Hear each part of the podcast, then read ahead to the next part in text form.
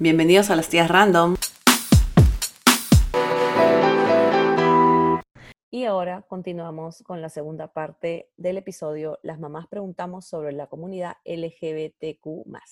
Creo que los padres deben aprender a quitarse el chip de que son los dueños de la vida de sus hijos. Ustedes no son ni serán, tienen que dejarlos, sí, acompañarlos en los primeros años, nosotros damos las herramientas, ustedes ya se encargan de forjar. Exacto. Sí, ayudarlos en los momentos difíciles, ponerles el hombro cuando quieran llorar, pero también dejen equivocarse, dejen que sus hijos se equivoquen, porque ustedes también se equivocaron, ustedes se cayeron en diferentes piedras, y si ellos no se caen, no van a ser quizás algún día los buenos padres que ustedes fueron, o no van a ser buenos padres en un futuro. O buenas personas.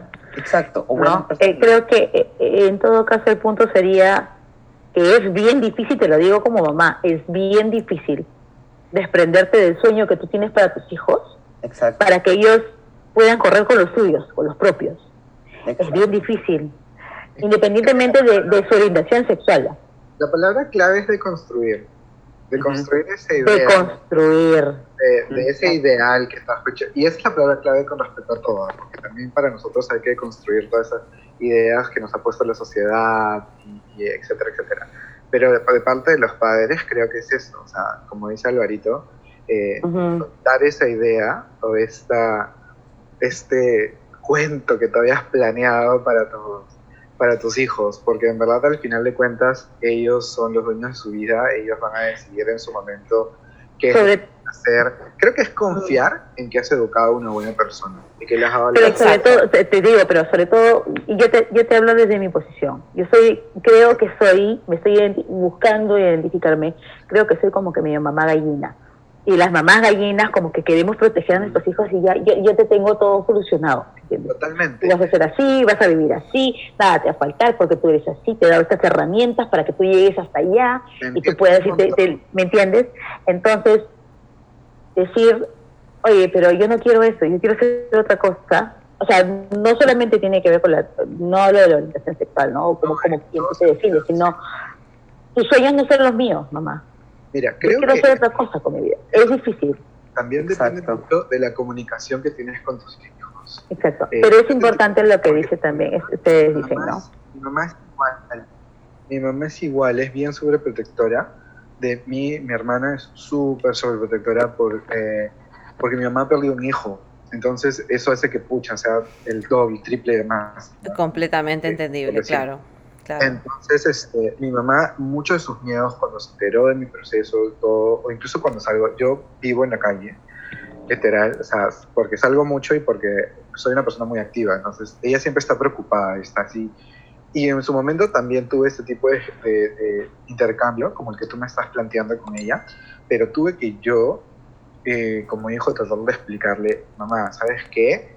Eh, darle la seguridad de que en verdad eh, lo que estoy haciendo es lo que yo quiero hacer, que eh, darle ese, ese que ser reconfortante, creo que es la palabra de la idea, de, de, poder decir, confía en mí, porque al final es mi vida y, voy a hacer esto, voy a tomar mis propias decisiones. Has criado un buen hijo, no te preocupes, ¿no? Exacto, Has criado a alguien de bien. Por ahí va la cosa.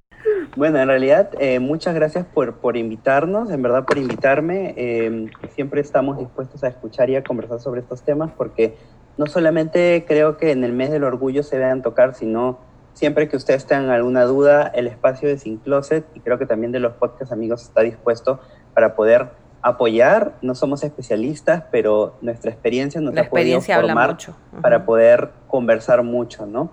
Así bueno, eh, en realidad... Eh, para comentarles un poco, eh, nosotros ya tenemos eh, más de 40 episodios. Y Bien. Siempre eh, subiendo episodios todas las semanas, todos los jueves. Ahorita estamos en la segunda temporada. nos pueden ubicar en Spotify, en Apple Podcasts, en Evox, como Sin Closet Podcast. Y en todas nuestras redes estamos así. En Instagram estamos como arroba sincloset.p y en Twitter como arroba sincloset-p es un espacio, que, un espacio de seguridad. En realidad, eh, siempre digo que si alguien tiene dudas una madre nos quiere escribir, siempre estamos dispuestos, siempre estamos atentos a las redes sociales. Excelente. por allí eh, cualquier cosa y cualquier otra colaboración, eh, yo dispuesto, dispuesto también Giancarlo, que ahorita no puede, pero les pido perdón porque también está con toda esta locura de, de estudiar, pero eh, estudiar en cuarentena, pero en realidad siempre vamos a estar ahí para apoyarnos y nada, les mando un abrazo y espero de verdad de todo corazón que algo de sus dudas y algo de mí se hayan llevado también para que puedan reflejarlo. Oh, absolutamente. Nos has ayudado un montón. Sí, sí. Este, yo como mamá te lo digo. Besos. Muchas gracias. Muchas, gracias, gracias, Álvaro. Álvaro. Cuídate. Bye. Un beso.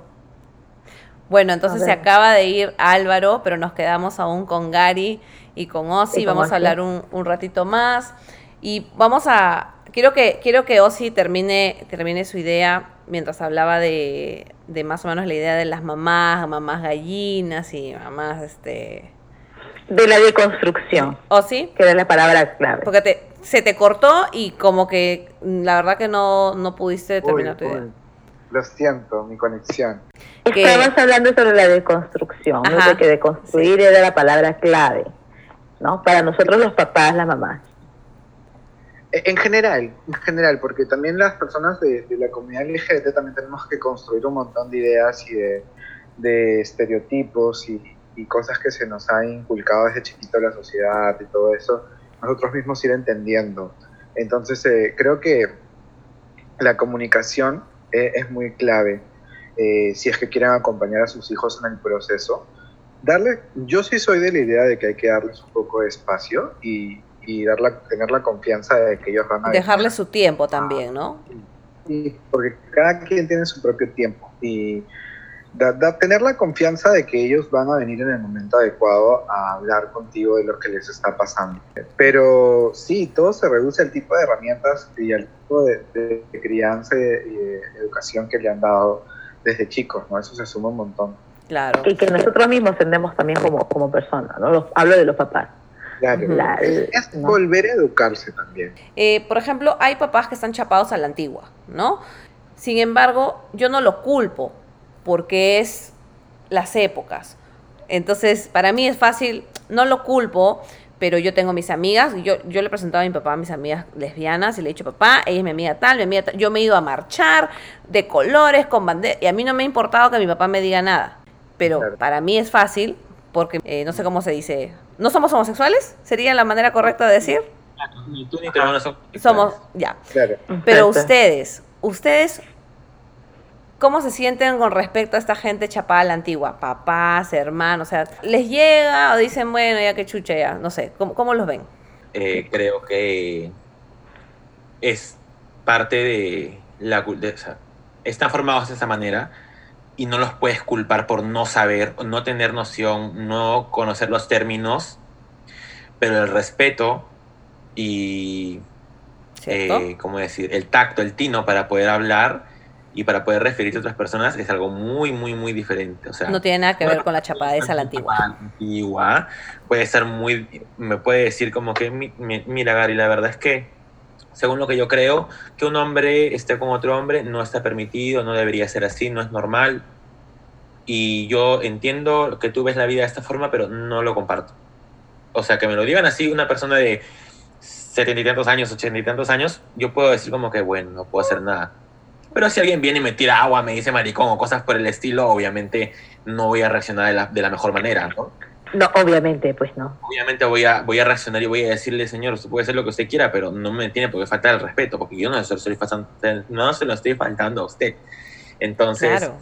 eh, hay todo tipo de gente, por ejemplo, mi, mi abuelito, el, que en paz descanse, el abuelito de mi mamá, un, era un hombre, de- se murió a los 104 años, o sea, bien mayor. Wow. Yo siempre lo visitaba y le llevaba sus regalos y todo, y era el bisnieto mayor. Entonces él a mí me tenía en un nivel, pues tú sabes, el primer bisnieto y todavía hombre y todo. Pero él sabía, o sea, él, él sabía. Él sabía como toda mi familia sabe.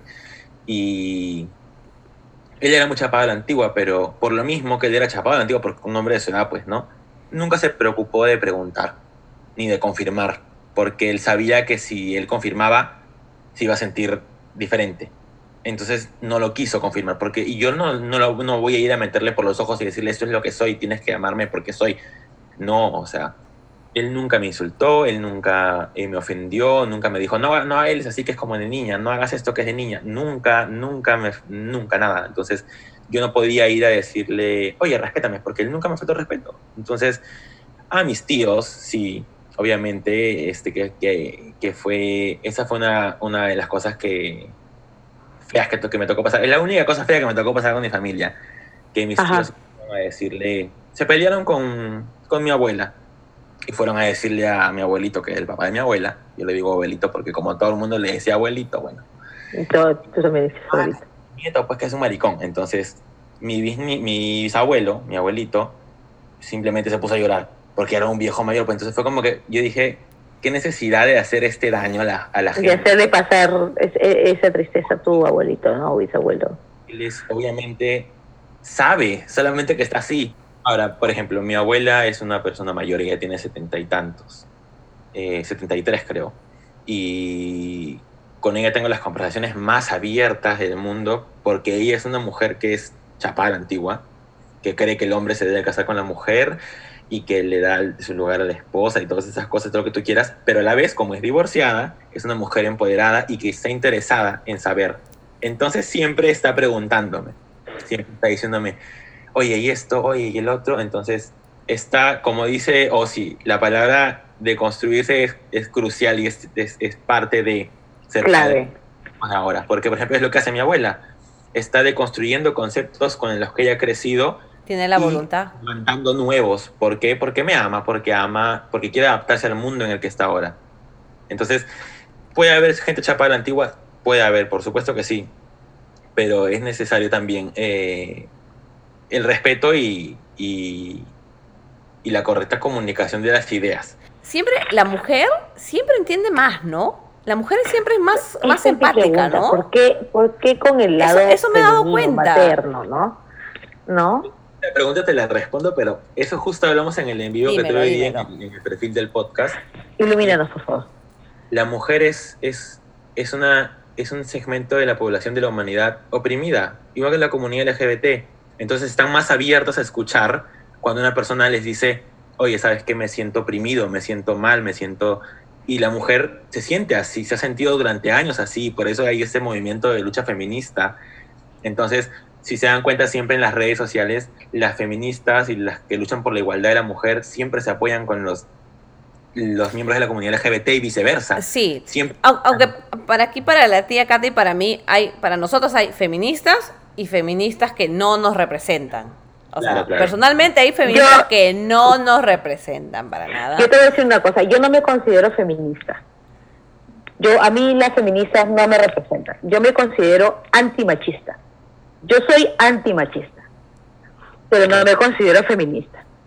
Pero eh, eh, por yo tú, tú estabas hablando y decía, pero yo nunca me he considerado oprimida, porque siempre que he sentido que alguien, cualquier persona, haya querido eh, pisotearme, discriminarme, abusar de mí, le he parado el macho al toque, ¿eh? o sea, he tenido los ovarios o los huevos, como se quiera decir, para pararle al macho y decirle, un momentito, no ha nacido la persona que me pueda venir a pisotear. ¿Entiendes? Claro, pero ese es el tema, o sea, ese es el, el- el tema que yo siempre vi, por ejemplo. Es el en- denominador común, yo creo, ¿no? O sea, más, más te refieres al denominador común, ¿verdad, Gary? Pero, te- te- o sea, desde niña, o sea, desde niña no tengo recuerdo de alguien que me haya querido hacer algo y que yo me haya dejado o me haya dejado. Nunca me he sentido así. Has tocado Pero- carne, Gary, ¿eh? Has tocado carne ahí, ¿eh? Sí, o sea, Nervio, nervio. Este es, este es otro podcast. Este, lo siento. Pero por favor, continúa con lo que estabas diciendo. Pero sí, solamente para, para antes, paréntesis pequeño, sí, entiendo, entiendo por qué, el porqué de las mujeres más empáticas, porque ellas como empática. sufren este o han sufrido o la historia nos cuenta, entonces tenemos un poco cuenta. más de, de esa empatía. No quiere decir que yo haya sido oprimida o que Kate haya sido oprimida, pero sí, mi bisabuela, mi abuela, ha tenido que pasar por un tipo pues de machismo, cagón por parte de mi abuelo o por parte de, lo- de algunos hombres. Entonces, y, entonces eso nos educa a que los hombres, muchos hombres, o sea, o, o perdón, que el machismo es más común, por eso nosotras tendemos a ser más empáticas que los hombres. O sea, no digo que no hayan hombres empáticos, porque definitivamente sí lo hay. Sí los hay. Pero las mujeres siempre, siempre somos más empáticas. Disculpa, quería solamente aclarar esa posición.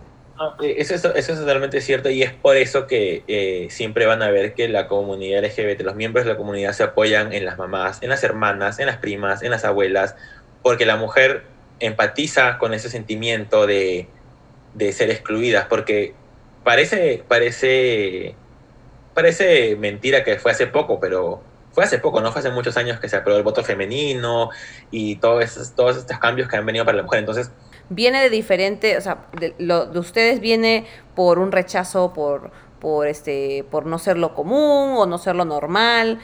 Y el de nosotras es porque, bueno, pues porque no era, no era permitido en el tiempo, o sea, no en mi tiempo, no en el tiempo de Katy, pero sí en el tiempo de mi abuela. Entonces, ese, esa frustración, el, nivel de frustración es la misma. Yo creo que por eso es que las mujeres somos más empáticas con, con, con los sectores rechazados, porque también nuestro género en un tiempo fue rechazado y nos, Y- nos claro. este, nosotros nos podemos y relacionar en esa frustración. Y te lo pongo como ejemplo porque, por ejemplo, yo hace unas dos semanas más o menos me, me maquillé, pero de, de tonos súper diferentes. Yo normalmente o me maquillo en Halloween o me maquillo súper cotidiano, pero dije voy a maquillarme por el, por el mes del orgullo y voy a tomarme fotos. Y lo hice. Hasta ahorita no publico las fotos porque, ¿Por qué? porque dentro de mí hay algo que me dice como que "Ay, cuando estas fotos salgan, que roche, ¿entiendes? Entonces, ese Claro. Viene, viene de diferentes lugares, pero se siente igual. Se siente como que no estoy siendo yo. Mira, Gary, te voy a decir una cosa. Si tú publicas tus fotos, puede ser que arda Troya. ¿Y Es hasta, cuál es el problema?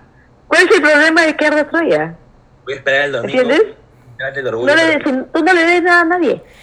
Claro, Punto. ahí, por ejemplo, esa, esa es la única, esa es este, quizá a este punto que yo puedo decir, qué bueno, qué bueno que hemos avanzado tanto. Parece que no, pero si miras las cosas positivas, sí se avanzó, pero, pero las Claro. mujeres, o sea, en ese tiempo ellas no podían ponerse ni un bikini ni esas cosas, y ellas no podían decir, y no, porque el marido las molía a palos.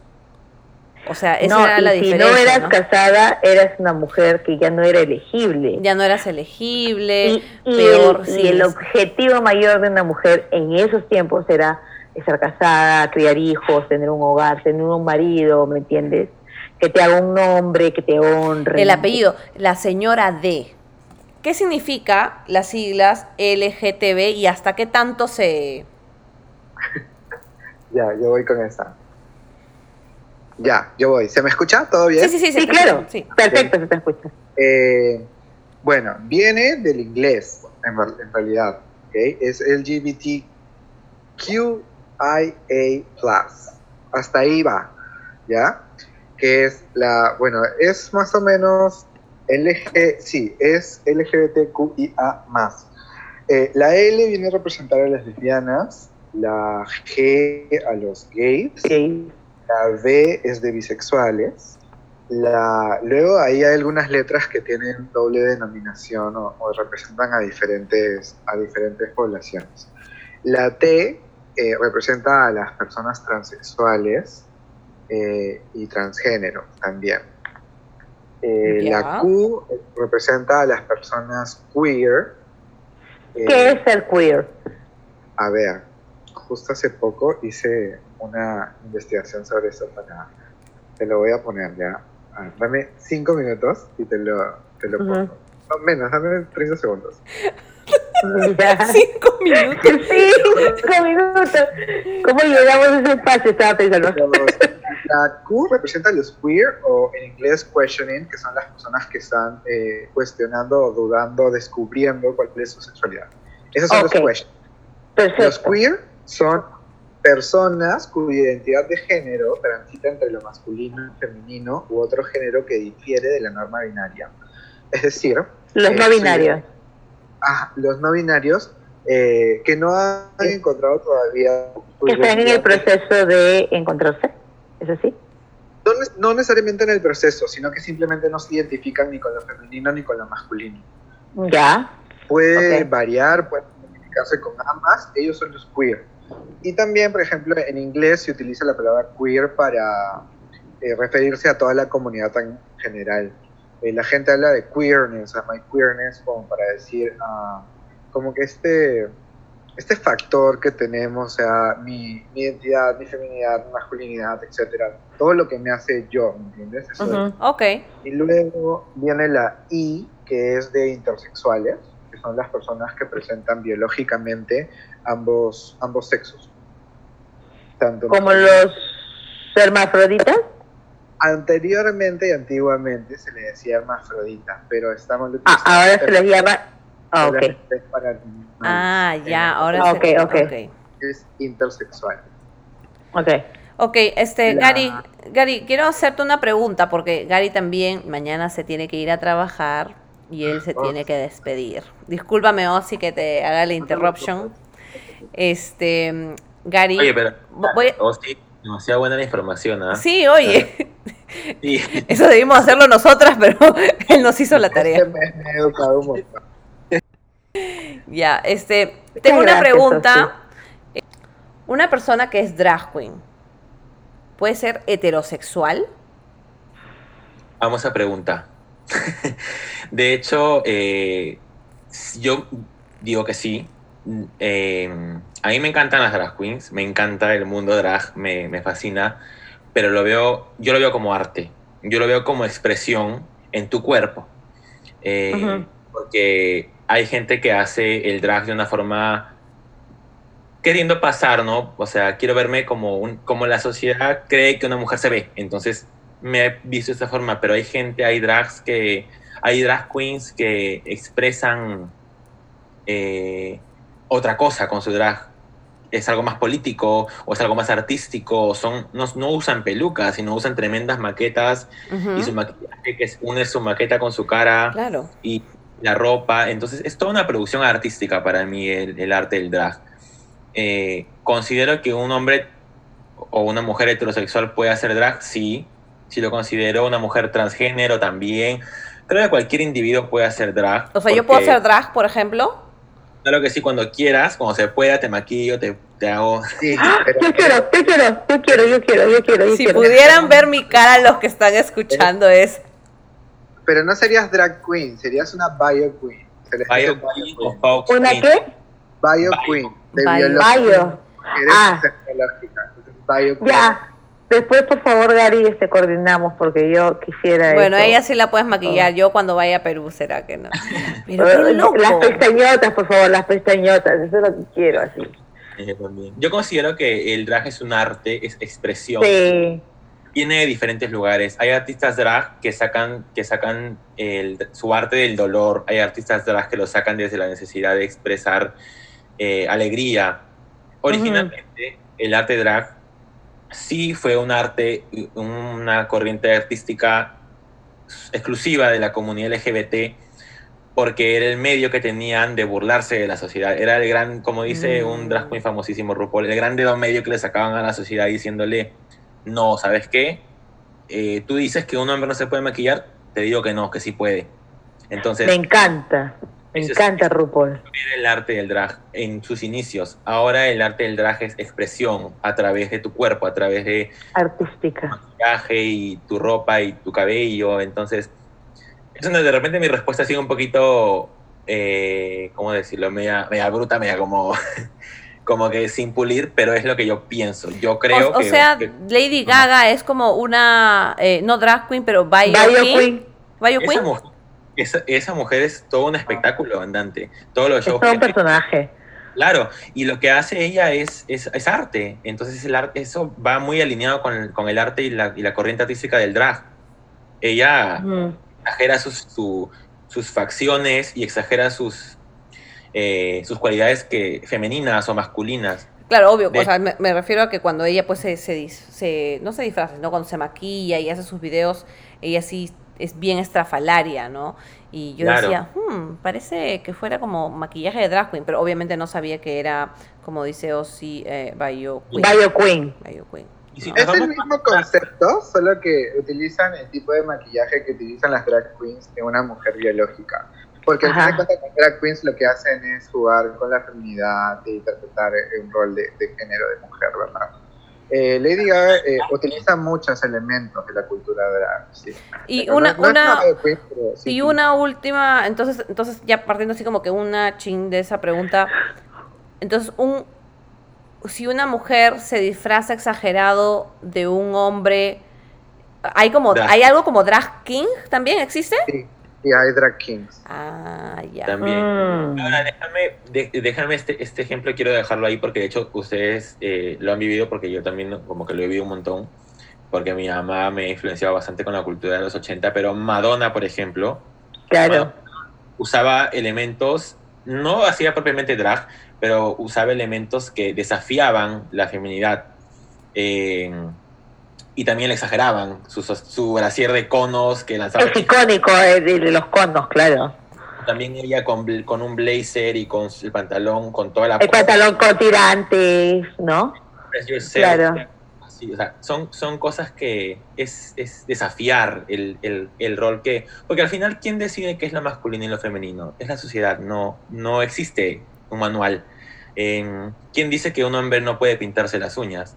¿Quién dice que un hombre no puede echarse sombra de ojos? Lo dice la sociedad. O no tener el dice cabello nadie. largo. Amiga, mi hijo que tiene 18 años tiene el cabello hasta acá, debajo de la oreja. Y siempre viene para ah, conmigo y me dice, mamá, ayúdame a cortar. Y yo misma le, le, le corto la parte de acá para que lo demás que él se deja crecer, le siga creciendo. Y ella lo tiene acá, o sea, parece Cristóbal Colón. ¿no? Y él se hace su, su colita de samurái, pero él es, él es hetero. La expresión de género eh, es algo distinto de la orientación sexual. Exacto. Puede haber hombres que sean heterosexuales, pero su expresión de género sea más femenina y no tiene nada que ver una cosa con la otra. Amigas, el estrella de la muerte se hace la, la manicure y le pinta las uñas con barniz de brillo. O sea, Esas cosas, ¿no? Por ejemplo, eh, un hombre heterosexual puede, o sea, por- la mujer antes, o sea, la mujer no usaba pantalones. Era, era hace muchos años, era como que, que una mujer use pantalones era desafiar el patriarcado y todo ese movimiento de los jeans y las mujeres en pantalones y eran para empoderarse, entonces eso es justamente los, los esquemas que se van rompiendo con el tiempo y yo estoy seguro que más adelante se van a seguir rompiendo y me parece que parte de, de esa deconstrucción, nuevamente la palabra clave de Ozzy, la logra el arte, como el drag, por ejemplo. Yo, yo sé que te tienes que ir, pero solamente quisiera que quisiera decirte esto, ¿no? Y, y obviamente Ozzy también, que todavía Ozzy se queda con nosotros. Eh, a veces nosotros queremos romper las cosas, pero mientras nosotros tengamos tolerancia y respeto, o sea, no que no, no vamos a poder cambiar de golpe, porque tenemos que ser tolerantes también con los demás, pero también podemos exigir respeto, ¿no? Yo puedo ser tolerante, como, como hablábamos hace un rato de la gente chapada a la antigua y todo, ¿no? Yo puedo ser, puedo ser tolerante con tu manera de pensar, pero tú tienes que ser respetuoso de mí. Bueno, Gary, este, ha sido un gusto, de verdad, tenerte con nosotras. Muchas siempre, gracias. Y por favor, en estos momentos, el podcast es tuyo. Bueno, voy a necesitar primero que me ayuden, ¿no? porque como Sergio no está, voy a tener que decir mis redes solito. Así que me tienen que ayudar. a ver, Primero, de decirles a todos, como Álvaro dijo cuando se despidió, que también las, el, el inbox de mi cuenta personal de Instagram y del Instagram de, del podcast está abierto para cualquier duda que tengan. Y ustedes también tienen mi WhatsApp, así que cuando quieran me escriben. Ninguna pregunta es ofensiva, ninguna pregunta es demasiado tonta, si es que es para educarse y para ser mejores. Si viene con amor y con, con ganas de Con- aprender. con respeto y con ¿no? todas las preguntas serán siempre bien resueltas. Entonces, este, para todos los oyentes del podcast también, vayan y pregúntenme lo que quieran, cuando quieran. Eh, estoy, para, estoy para servirles, para servir a una sociedad mejor. Ahora, voy a decir dónde me pueden seguir. Me pueden seguir, eh, tienen por que favor. decir Ya, ok. arroba que Punto. Punto. con Punto. Eso. Punto. no. Arroba me con eso. Punto. Punto, punto, arroba que punto com punto eso para seguirnos en Instagram. Y nada, gracias por haberme invitado, me despido y como siempre digo en mi podcast, las quiero mucho, las quiero mucho. Muchísimas Gracias, gracias. Ha sido Nos has ayudado verdad, un sí, sí, sí, sí. Muchas gracias. Descansa y que tengas un excelente Bye, comienzo de bye. trabajo. Bye, Osi, bye. Chao, bello. Mascarilla, lávense las manos, pórtense bien. Sí, nos Bye, vemos, Gary. Gary. Cuídate mucho. Un beso. Osi. Ositocina. Acá estoy para su servicio. Estás aquí con nosotros. Entonces estás ahí dos contra uno. Entonces a ti te vamos a hacer las preguntas calientes. Dale. Ya, Yo quiero preguntar. Ay, yo Pregunta, iba a preguntar pregunta, algo y ya pregunta. me olvidé de lo que iba a preguntar. Ya, déjame hacer la, la pregunta que yo la tengo aquí y quiero saber su opinión. O sea, la firme, la firme. ¿Ya? Ujú. Osi, ¿tú qué opinas de la bisexualidad? Bueno, eh, lo- las personas bisexuales son quienes sienten eh, deseo sexual por, bueno, sexual y emocional por Ujú. personas de, de ambos sexos, como tú lo has dicho. Para mí, obviamente, existe la bisexualidad. Es una, de hecho, es todo un problema que hay porque dentro de la misma comunidad LGBT también la, la comunidad bisexual es muy discriminada porque también es cuestionada como tú lo dices. O sea, no te es validada preguntar. No es, la- no, es no es validada. La gente a veces dice, los mismos gays o lesbianas dicen, eh, no, que eso no existe, que simplemente de repente es un camino, a- es una parada en el camino a ser gay o es una fase, etc. Pero no, no, no, no, las personas bisexuales existen, son reales y, hay que respetar también su orientación sexual. es- es una- a- se les critica mucho, hay muchos estereotipos al respecto, eh, se les, por ejemplo, se les, se les relaciona con que son muy más sexuales o, que son infieles y cosas así, pero son simplemente ideas erróneas que, se, simplemente la sociedad quiere, eh, quiere imponer, pero no, es una, es una población que existe, es real. eh, creo que, que sí existe esto de, de- de poder sentir simplemente atracción hacia, hacia una persona, más allá del sexo, ¿no? Tampoco es que me guste a este porcentaje, me gustan los chicos y este porcentaje las chicas. No, en realidad es algo muy, muy, muy variable. Es de acuerdo a lo que viene, ¿no? Me imagino. Es como te sientes Sí. en ese momento, de quién te enamoras. Sí, totalmente. ¿Con quién sientes esa conexión, esa afinidad, no? Que no solamente tiene que ver con lo sexual, sino va más allá de eso también, ¿no? Que hay química, ¿no es cierto? Ujú, totalmente. Aparte que mi manera de pensar, yo siempre he considerado, eh, bueno, no siempre, porque antes sí tenía una mentalidad muy, muy cuadriculada eh, con respecto a- al sexo, eh, de, ah, ya, yo soy gay y me tiene que buscar, gustar solamente los hombres, o, o con respecto a los roles sexuales también, que eso también está muy marcado en la comunidad, de, ah, eh, tú eres pasivo, tú eres activo, porque tu expresión de género es femenina, entonces eso es pasivo, y eso son en realidad estupideces. Eh, Ah. Luego que ya me he educado y he evolucionado mi mentalidad y todo, yo considero que la sexualidad es algo muy amplio, no es algo, no es algo cuadriculado, es muy flexible. Ujú. Yo, por ejemplo, yo me considero, mm, me identifico como un hombre homosexual, pero jamás he descartado la posibilidad de que me sienta atraído por una mujer, porque me ha pasado a veces. Existe sí. algo en la comunidad que se llama la escala de Kinsey, que básicamente eh, te dice, si es la escala de Kinsey, sí, la escala de Kinsey, que es básicamente eh, que te dice que hay como que niveles de atracción sexual, por así decirlo. Ya. Eh, a ver, vamos a buscar un ejemplo. Ese es el reporte Kinsey. Dios mío, la voz que embaraza Acá está el G. Tengan listo su pastilla el día siguiente, por favor. Buenas noches. Si estás ovulando, no escuches este podcast, porque acaba de llegar la voz que embaraza. O sí, o sí, es- dice el reporte 15, dice que es este aquí el Sí, G, que se acaba de conectar. ¿Qué es lo que nos dice el reporte 15? Bueno, eso básicamente ubica a las personas eh, que es una escala del, del 0 al 6. Ujú. Los gustos, ¿no? O sea, el 0 es exclusivamente homosexual, el 6 es exclusivamente heterosexual, luego está el 1 que es eh, mayormente heterosexual, pero ah, o sea, muy escasamente a veces homosexual, y así, va creciendo. ¿no? Y el- en el 3 vendría a ser eh, el bi- el Un término medio. Claro, bisexual. Ok. Entonces hay mucha gente que se identifica también con, ese- con esa escala, con ese reporte. Ya. para, por eso, pero creo que depende mucho de la persona. En mi caso, yo soy muy flexible con eso, pero hay gente que sí es muy, muy drástica, muy, muy rígida con su sexualidad.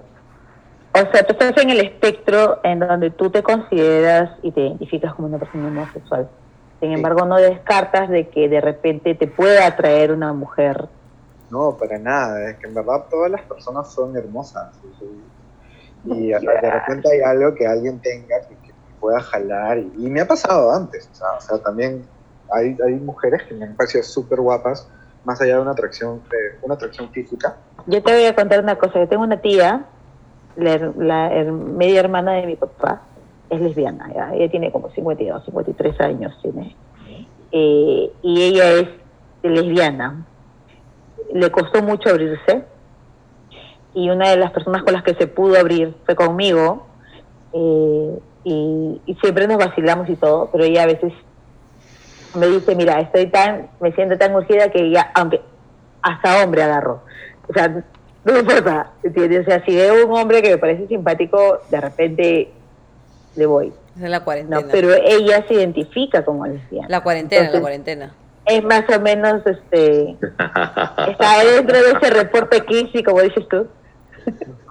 Es más o menos de lo, de lo que tú hablas, o sea, porque ella dice, bueno, si, si encuentro un hombre que de repente me atrae, me jala, o, o ponte, vemos un artista, ¿no? Y dice, pucha, sí, está simpático. Yo también de repente sí le voy, ¿no? Claro. Aunque ella, ella es totalmente lesbiana. Claro, ahí lo ubican dependiendo de tus actitudes. O sea, generalmente, ¿dónde te sueles tú ubicar? De repente, en ese caso, sería pues un, un uno, ¿no? Que es ma- mayoritariamente homosexual, pero por ahí que, no sé, digamos, hablando de porcentaje para que se entienda, digamos, un 80% homose- 85% y un 15% por ahí que, que atracaría en un caso con algún por ahí. Algo así, ¿no?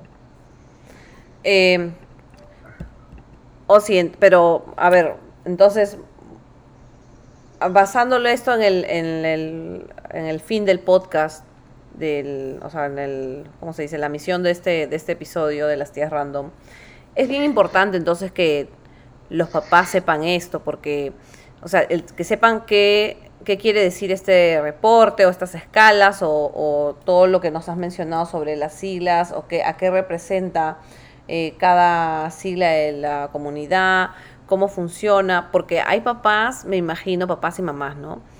que pueden hacerse incluso falsas esperanzas pensando, ay, entonces hay esa mínima posibilidad de que mi hija sí se va a casar con un hombre o que mi hijo sí se va a casar con una mujer. O sea, es bien importante, o sea, o, o sea que lo conozcamos, pero también que entenda- entendamos que no determina que, o sea, no, o sea, no quiere decir que porque existe este reporte o porque existen estas personas que cambian, quiere decir que yo voy a ser igual, porque eso también, o sea, me imagino que hay papás que se deben sentir como, sobre todo los que son más machistas o más así, este, prejuiciosos, ¿no? Claro. Que van a decir, ay, de O sea, repente este- sí tengo la Este esperanza. reporte, este, re- o sea, este reporte, esta escala existe, pero no quiere decir que, que aplique, o sea, una regla de oro para todo el mundo. ¿no? O sea, Claro. es algo que Exactamente. y. y, eh, varias personas lo pueden considerar, pero en realidad no, o sea, simplemente es algo que, que existe, ¿no? Eh, pero en realidad todo se define a cómo uno se identifica y cómo vives tu sexualidad. Exacto. Entonces, no, no, para no, no quiero como que dar un consejo erróneo de que haya, vayan a buscar el, el, la escala Kinsey, el reporte Claro. Kinsey y se rijan todo por eso. No, no, no, en verdad, lo mejor es comunicar y hablar con, con sus hijos sobre cómo se sienten, cómo se identifican en diferentes factores, ¿ah? en, su, en su identidad de género, su expresión de género, su, su orientación sexual, etcétera.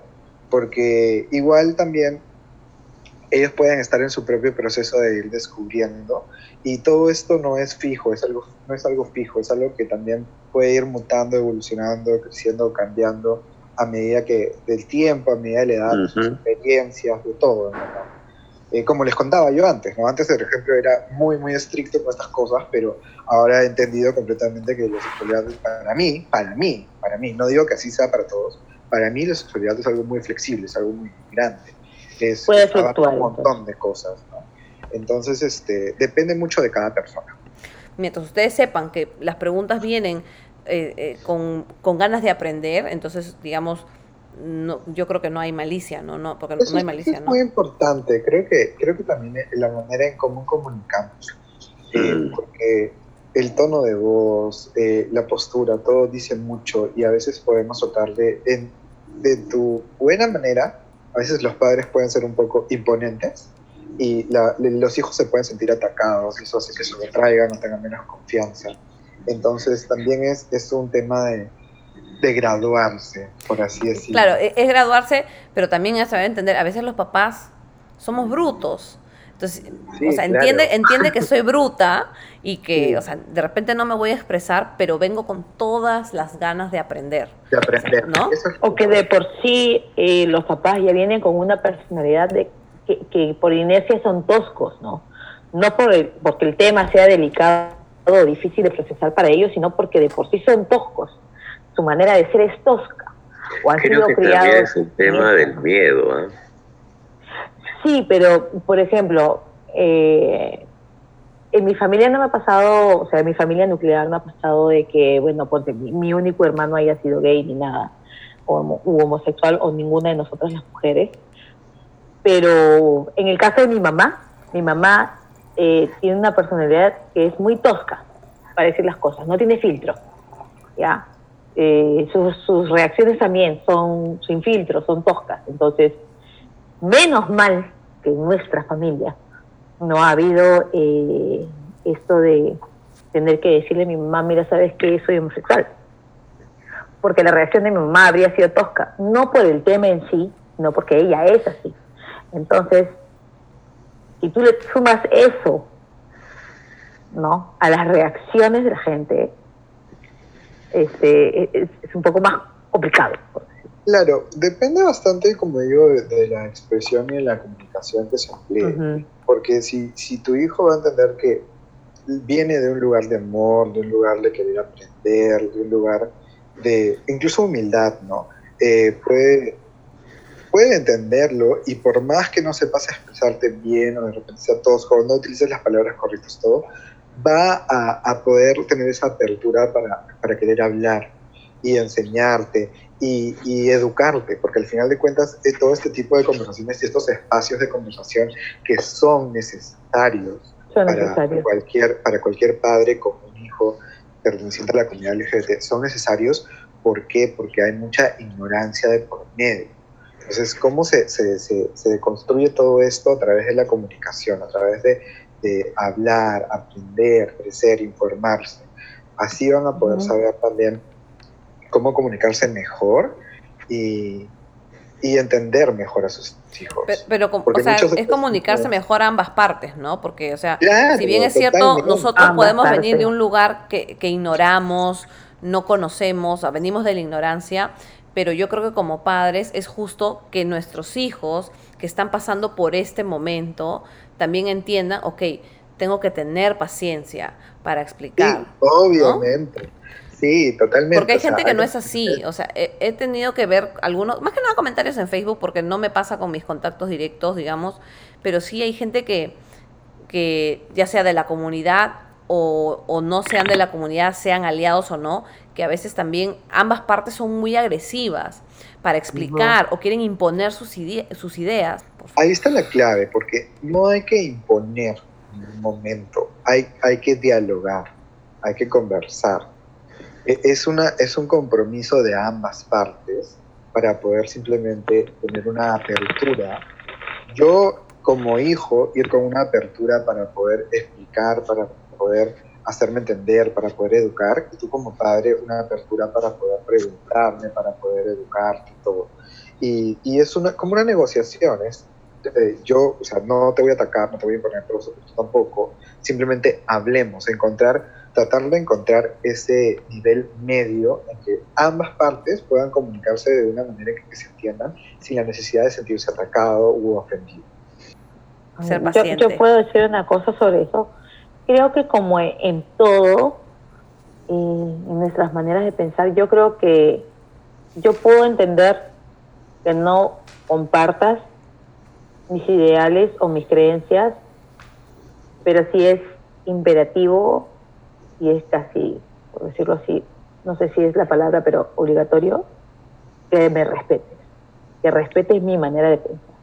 Yo respeto tu manera de pensar, de repente la puedo compartir o no, pero el respeto tiene que prevalecer, sea que comparto o no. Eso es también, sí, es muy primordial, el respeto, pero de ambas partes. De ambas partes, claro, de ambas partes. ¿no? Yo no te puedo imponer mis ideas si tú no me vas a imponer las tuyas, pero lo que sí me toca a mí es respetarlas. Claro. Por ejemplo, en mi caso, como les comentaba eh, eh, anteriormente, yo en un punto sí tuve que hacer esta negociación con mi mamá porque sabía que iba a ocasionar discusiones o peleas necesarias que no era lo que estaba buscando en ese momento. Entonces, yo sí fui el que propuse, dije, mamá, ¿sabes qué? De ahora en adelante, yo no te voy a contar nada de mi vida amorosa, nada de con quién salgo, nada por el estilo, porque sé que te va a incomodar, sé que te va a molestar, sé que vamos a pelear. Tú tampoco me preguntes al respecto. Y, y, ya. Y, y, simplemente seguimos y lo tratamos, y normal, lo hicimos. Hemos hecho así, muchos años hemos estado así. O sea, yo esta parte es muy reservada para mí. Mis papás lo respetan un montón. ¿Te ha funcionado hasta ahorita? Mucho. Mis papás no me preguntan al respecto. Están cómodos. O sea, te sientes cómodo y sientes que ellos están cómodos. Eh, yo sí, porque yo sí soy una persona, por lo menos con mi familia, soy muy, muy reservada con ciertas cosas. Pero no, no todas las personas son iguales. A ellos también les funciona, pero por ahí que siempre está la curiosidad y por ahí que me preguntan. Mi mamá tiene esta cuestión de que todos mis mejores amigos piensan que están saliendo conmigo. Mi mamá también. Muy cariñoso. Y, y, siempre tengo estas cosas de que me, uno bastante a las personas y con mis mejores amigos soy muy pegado, o sea, pero muy, muy cariñoso porque tenemos yeah. una relación ya, esa barrera ya se, se rompió. Ya, pregunta. Pregunta, ¿tú crees que esto, hasta, hasta dónde crees que te va a seguir funcionando esto de no te voy a, no te voy a contar porque eh, te va, va, a ocasionar fricciones entre nosotros? Eh, mira. Eh, ¿Hasta dónde crees que te puede funcionar? Te digo, a mí me, me funciona en general porque igual yo no considero que yo presentaría a alguien, a algún chico con el que yo salgo, con el que esté, esté enamorado o algo, si es que no si es que no es algo que yo le vea a futuro, que lo vea como que centrado, con base. O sea, yo no presentaría a mis papás porque sé que sería un paso importante en mi vida. Entonces, uno, que si yo no tengo ese tipo de relación, no lo haría. Pero dos, en su momento sí he, he hablado con mi mamá sobre cosas que yo he considerado importante comunicarle a ella para que pueda entenderme a mí en qué momento de mi vida estoy o qué estoy pasando o por qué estoy actuando de cierta manera. O sea, hay veces donde, por ejemplo, yo me encierro en mi cuarto o no quiero hablar con nadie o estoy un poco como que fastidiado o, o triste y en momentos sí le he explicado, mamá, me ha pasado esto, he venido esto con tal chico, esto es lo que ha pasado, bla, bla, bla, bla, y ya. Y mi mamá simplemente, ella tiende mucho a escucharme y, y sí, obviamente también metes a escuchar, pero hijo, ¿por qué, ¿por qué te has metido en esto? ¿Por qué ha pasado esto? Y ahí lo hablamos, normal, no hay ningún problema. Entonces sí hay ocasiones... Te, te, te, te quiero hacer una pregunta incómoda. Dímela. Imagínate, no te voy a hablar de tu mamá, imagínate que llegue esa persona con la que tú formalizas, te proyectas a futuro y todo. ¿Te imaginas el momento de contárselo a tu papá? ¿Cómo ah. crees que reaccionaría él? Mi papá es mucho eh, más mi mamá. ¿Es mucho más que abierto? Abierto, sí. Es mucho okay. más comprensivo. Es más comprensivo. Eh, Entonces sería más complicado decírselo a tu mamá. Sí, mi mamá es más como que reacia, más como que más mamá gallina, es más protectora, por eso también. Creo que de ahí es, nace Es que tu mamá yo creo que ella no está pensando que si es hombre o si es mujer, él está pensando, es que una mamá más piensa, ¿le hará daño o no le hará daño? Claro. No pensamos sí. tanto qué, qué tiene entre las piernas, es qué, qué hay en su corazón. De la persona que va a amar a nuestros hijos o que nuestro hijo claro, se va a atar emocionalmente. ¿cómo, ¿Cómo lo va a ver la sociedad? ¿Cómo los van a tratar ustedes dos como pareja más adelante? Sí. Eso también, eso también es no, muy, claro. muy, influye mucho porque que, que, se preocupan por... Le van a hacer doler a mi hijo, ¿no? Claro, o sea, yo sí he pasado por eso, mi mamá también me, me lo ha hecho saber, no. le preocupa mucho, pero siempre le he dado la seguridad de, de yo hacerle saber y comunicarle, mamá, eh, yo ya estoy grande, me cuido, con la gente con la que paro, nos cuidamos entre nosotros, somos como una familia, nos cuidamos mucho. Eh, en verdad nosotros nos protegemos, pero como no tienes idea, porque sabemos también a lo que estamos expuestos, no somos tontos. Eh, entonces, eh, también uno, depende de uno de cuidarse y hacerle tener por lo menos esa seguridad a, a tus padres, ¿no? Eh, yo sí muchas veces lo he hablado con ella y le he tranquilizado, por así decirlo, porque sé que si no lo hago va a estar mal y sé que ella sabe que y tiene esta preocupación de que puedo estar expuesto, de que me puede pasar pues. cualquier cosa. Eh, y sí lo estoy, porque soy parte de una comunidad vulnerable, pero, pero no voy a vivir mi vida con miedo, no voy a vivir escondido en nada por el estilo. Prudente, sí. Yo no soy, por ejemplo, de en su momento cuando tenía enamorado no era ir de la mano de la mano con él por la calle porque sí sé a lo que me puedo exponer. Y sé que me puedo cruzar con una persona homofóbica o que no esté en sus cabales y me puede eh, o ignorante no ignorante una persona ignorante porque un idiota para mí el, ser homofóbico, eh, homofóbico es sinónimo de ignorancia, de la ignorancia es personal incluso ni siquiera hay necesidad de ser una pareja, porque a veces simplemente por la manera en que te dices o la manera en que caminas o te expresas, ya te gritan. A mí me han gritado mil cosas en la calle, pero creo que uno, no todos, pero uno ya llega a, llega a un punto en que ya te vale, te vale lo que te dicen, te sobra, porque yo estoy contento con quien soy. Ahorita estoy en, estoy en un momento en mi vida que en verdad estoy muy, muy feliz de quién soy, estoy enamorado de mí mismo y estoy orgulloso de eso y Qué lindo. Creo que de eso también se trata, por ejemplo, todo este mes del orgullo. ¿De qué estamos orgullosos? ¿De qué celebran? ¿Por qué no hay orgullo heterosexual? Es que tú no tienes que salir del closet con tus papás, tú no tienes que, que expresar esta, esta, tú no te ves vulnerado, tus derechos. Claro, no, estás preocupado de lo, del que dirán.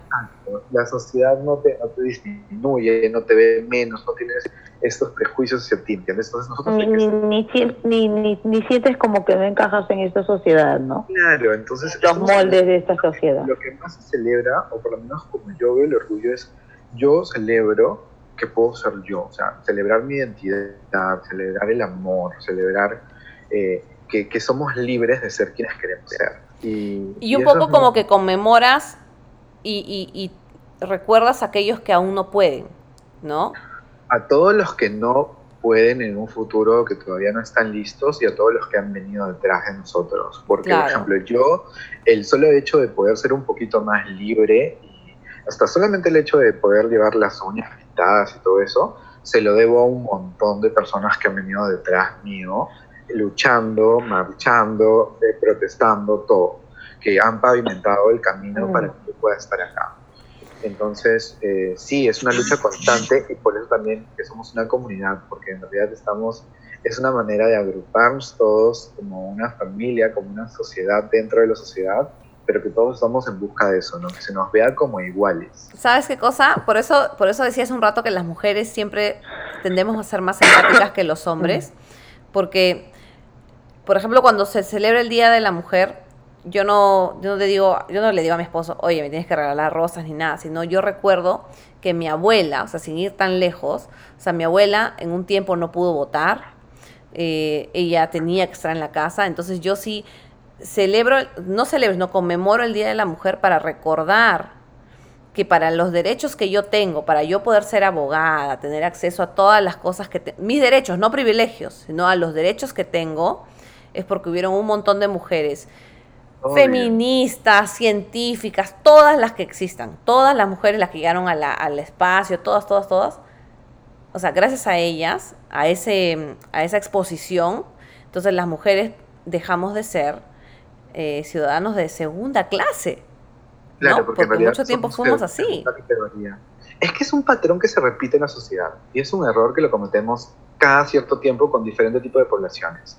En su tiempo fue con las mujeres, fue con los afrodescendientes, ahora somos los homosexuales, las personas LGBT. ¿Qué será cada unos años? ¿Me entiendes? Eh, pero creo que todo se reduce a la historia y un poco recurrir a eso, porque han luchado, ha habido una lucha de por medio y se han logrado cosas que hay que crecer y hay muchas cosas que cambiar, aún las hay. Tenemos miles de cosas, incluso nosotros como comunidad LGBT nos falta muchísimo eh, crecer, aprender, educarnos. Dentro montón. de la misma comunidad, ¿no? o sea, dentro de la misma dentro, comunidad. Porque también hay poblaciones vulneradas dentro de nuestra comunidad por la Mm. comunidad. Existe mucho la homofobia internalizada de parte de muchos homosexuales mismos. Dentro de la comunidad. Totalmente. Sí. Totalmente. Eso es ¿Y parte- se puede, sí, pero ¿y por qué? O sea, si ustedes, este, es, es que parte de los... son o sea, son una minoría, Claro, bien es cierto, son considerados una minoría. Y siendo una minoría se han podido agrupar, organizar. ¿Y por qué eh, tener ese tipo de discriminación entre ustedes? Porque como te digo, parte, parte mucho de, de la sociedad, de todo lo que hemos aprendido desde chiquitos como parte de la sociedad. Entonces hay muchos homosexuales que se identifican como su expresión de género masculina y ven a homosexuales con expresión de género femenina como menores que eso o que no los representan. Es en parte también porque somos una comunidad muy diversa. Muchas personas no conocen personas de la comunidad LGBT en persona, ¿no? en, su, en su entorno. Entonces, el tipo de exposición que tienen es a través de los medios. Y es importante porque ahí están, es, el tipo de imagen que se van a llevar, con el concepto que te vas a quedar de este tipo de personas, de las personas de la comunidad. Entonces, obviamente, si hay una representación negativa, tú vas a adoptar eso y vas a tener ese tipo de conceptos, estos prejuicios o que este estereotipo y vas a, ya vinculas esa sola figura a toda la comunidad. Es por eso también que se tiene una mala imagen, una mala idea de eso, pero es parte de la ignorancia. Mm. O sea, sí hay gente que es muy afeminada, sí hay gente que es muy escandalosa. Pero están todo- estereotipando, todo dices, ¿no? no o sea, el tema es el malo. estereotipo. Exacto. Y porque todo hace o circula en lo mismo. Todos utilizan las mismas herramientas humorísticas, exacto. Cuando en verdad, como te digo, la comunidad es súper diversa. Hay hombres que son muy masculinos y les gustan a otros hombres. Y no tienen nada. Exacto. Yo conozco muchos, muchas personas Claro, que son así. es un poco, por ejemplo, lo- con lo que, lo que se ha visto en Estados Unidos, ahora se está viendo mucho, que se está viendo mucha más representación LGBT y, y eso abre mente, se educa bastante. Algo que personalmente es, es, mi, es parte de mi lucha.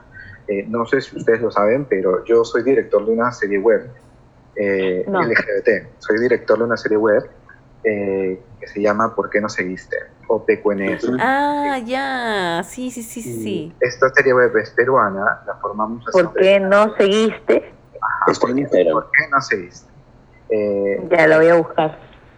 La, la sacamos hace tres años a manera de cortometraje por- para celebrar el Día del Orgullo y tuvo tanta pegada que hicimos una serie web. Ahora ya hemos, el año pasado, bueno, sacamos la segunda temporada y bueno, justo ¡Wow!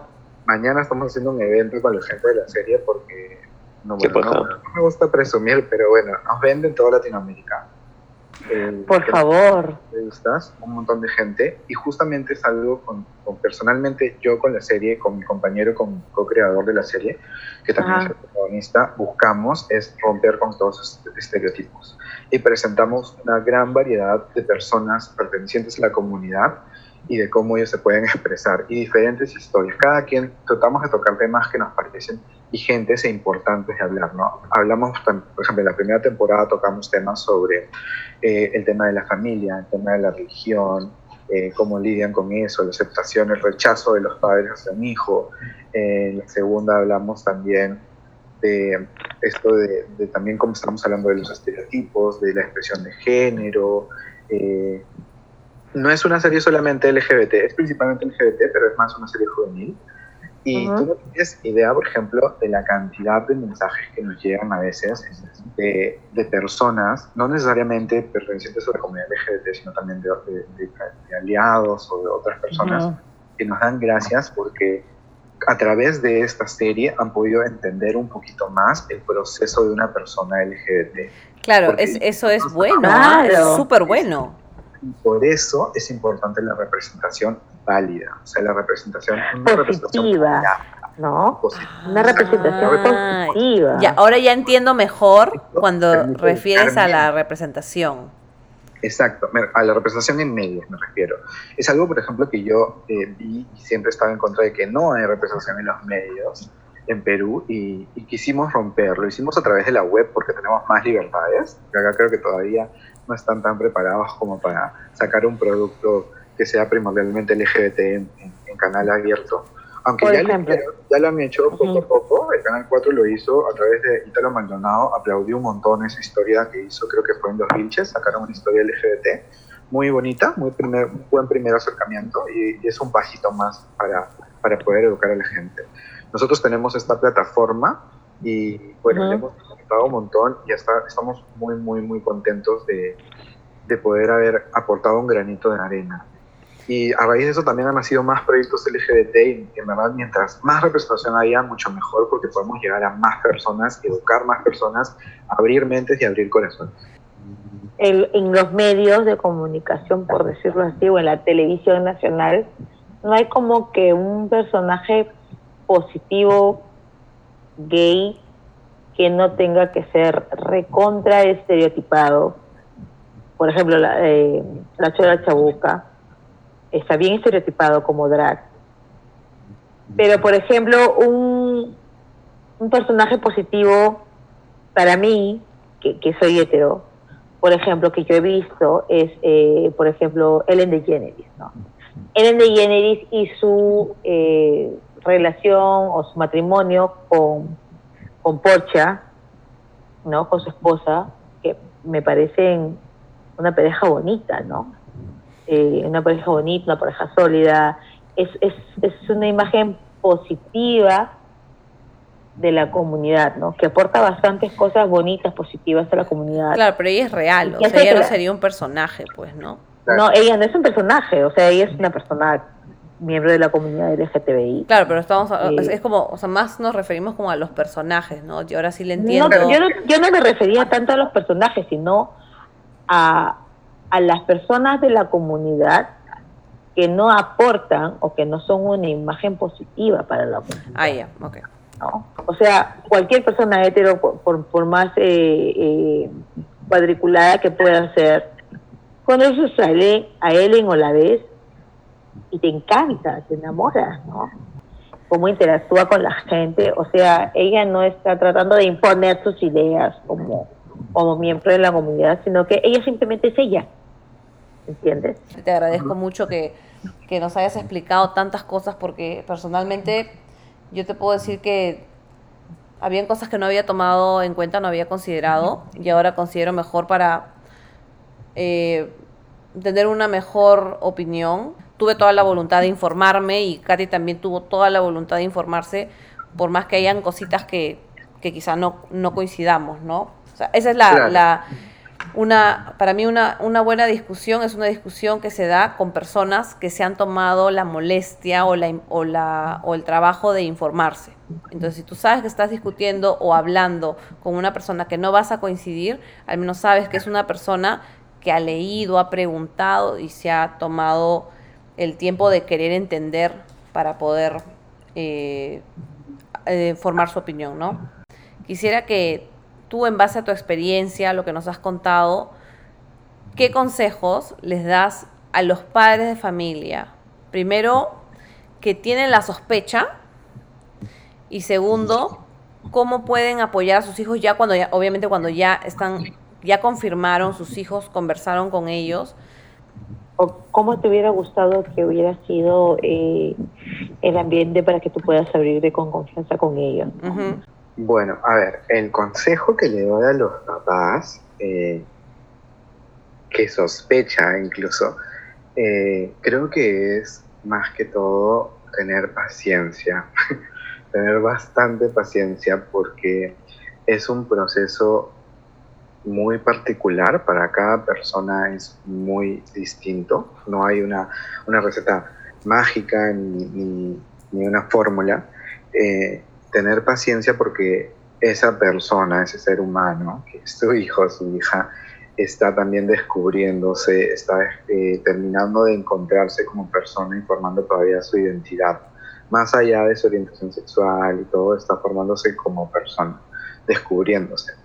Entonces, tener paciencia, eh, también cuando, cuando ya tengan la conversación y cuando salgan incluso con ellos, tener paciencia. A veces eh, de repente por, por todo el amor que tienen, todas las dudas y todas las, no sé, las preguntas y todo, pueden pecar un poquito de, impacientes o de abordar con demasiado.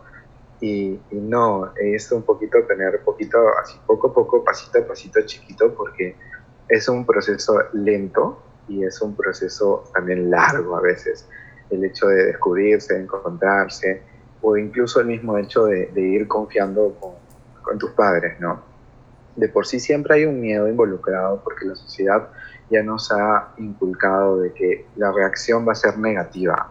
Entonces hay un miedo de por sí. Y entonces eso, que, eso puede hacer que, que, que un hijo se demore o no tenga todavía la voluntad o la confianza suficiente para poder salir del closet, pero eventualmente lo va a hacer a su manera. Puede ser de una manera muy cómica, muy dramática, muy intensa, de cualquier manera. Eh, simplemente creo que hay que estar, eh, hay que tener mucha apertura y creo que hay que ser, hay que ponerse en el lugar de, esta persona, ¿no? De, este, de su hijo, ser un poco empáticos. Eh, si no sabemos qué decir o si consideramos en el momento estamos en shock o algo, es preferible tomarse un momento, respirar y simplemente uh, creo que con un gesto, con un solo abrazo, bastaría muchísimo, porque lo que más va a necesitar eh, su hijo, su hija en ese momento va a ser apoyo, apoyo y amor incondicional. Al final de cuentas, más allá de la persona que decía eh, vivir su sexualidad, tu hijo, tu hija o, de enamorarse, eh, sigue siendo tu hija, sigue siendo de, lleno de amor y lo único que busca es aceptación. Aceptación y respeto es lo único que buscamos. Entonces simplemente eso, de tener esa apertura y en su momento esperar, creo que el ritmo lo van a llevar los hijos. Ellos van a, van a ir, te buscarán cuando tengan que buscar, te preguntarán cuando tengan que preguntar. Eh, puedes lanzarle, ¿no? Una que otra es preguntar, ¿no? De vez en cuando, ¿cómo estás? ¿Ha pasado algo? Eh, de repente también quieres hablar al respecto, porque puede que salga del closet y no quiera hablarlo, o, o en su momento no sepa explayarse bien, porque también es un shock para ellos. Entonces, este, nada, solo eso, darle tiempo al tiempo, eh, solito, solito se va a ir dando y, y creo que darle sobre todo paciencia y demostrar que hay, hay, hay amor por medio de comprensión y hay voluntad por querer entenderlos y por querer educarse y trabajar eh, junto con ellos para poder construir esta, esta relación, una relación sana, familiar, ¿no? Y, y de todas maneras darle apoyo. Creo que es el mejor consejo que podría darles desde mi experiencia. Eh, bueno, personalmente yo creo que no, no cambiaría nada en mi experiencia me quedo con todo lo negativo, todo lo positivo, porque a fin de cuentas creo que todo lo que he pasado en mi vida, incluyendo las cosas que he pasado con mis padres, me han hecho la persona que soy ahora, la persona donde estoy. Que individualmente en mi orientación sexual, eh, mis papás están muy orgullosos de mí y yo amo muchísimo a mis papás y creo que ahora, por ejemplo, estamos en un lugar genial, ahora me encanta, estoy en cuarentena igual, no suelo pasar mucho tiempo en mi casa, pero ahora llevo con ellos más de 100 días y pensé que no iba a sobrevivir, pero ahora me encanta. Esta cuarentena ha servido a bastante gente. Y en verdad sí. Y, y nada, en verdad no cambiaría nada porque me ha, me ha hecho estar en el, en el, lugar que estoy ahora y ser la persona que soy ahora, ¿no? Y, y obvio, eh, eso creo que es lo que buscamos todos los hijos, sea, simplemente el respeto, la aceptación y el amor de los padres. Que soy muy afortunado de que no tengo de parte de mis papás y creo que, yo me siento muy bendecido porque muchas personas de la comunidad LGBT no tienen la misma, la misma suerte que he tenido yo. Eh, muchos son rechazados, muchos son golpeados, los botan de casa. Eh, y y es algo que, que, en verdad no le deseo a nadie. Entonces, en verdad, creo que como padre simplemente ponerse en el lugar de, de sus hijos y, y, nada, hombre, eso no cambia en nada la persona que es tu hijo. En, en, verdad, es una, es una característica más, no define a la persona. Una característica más. Una Eh, característica más. Muy bien, me ha gustado, me ha gustado eso. Sí. Solo una característica más. Cabello castaño, le gusta gente del mismo sexo y es, Oye, es- lentes y productor. Claro, no, sí. Uso lentes, me gusta el helado y me gustan los hombres también. Muy bien, claro. Claro, este, soy miope, soy zurda y soy hetero. Al final, todos somos humanos. Una todos- cosa así, ¿no? Todos somos amor. Todos ser felices. Entonces, Qué bacán, qué bacán este Osi, gracias, gracias por tu por gracias tu a ustedes aporte. por tenerme acá. La No, verdad, que gracias, este el día de hoy con Gary, con Álvaro, contigo Y contigo. y ahora con el G, si es que no se duerme y nos quedamos hablando un ratito.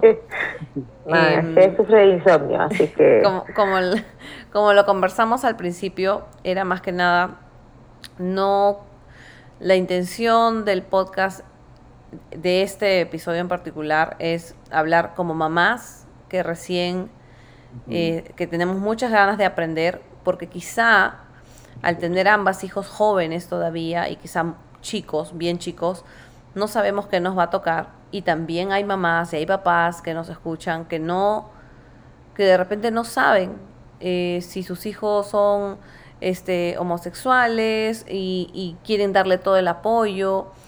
O no cómo abordar el tema. ¿no? Claro, cómo abordar el tema, incluso para conversarlo, porque no tiene que ser tu hijo eh, gay o lesbiana para que tú le hables del tema, ¿no? Sino también tienes que enseñarle a aceptar a la gente Exacto. que está a su alrededor y a ser tolerante, ¿no? Pero bueno, este... Algo que también me gustaría aconsejar bastante. Ajá, Sí, Yo, yo soy comunicador audiovisual y creo así, manos al fuego en el poder del audiovisual.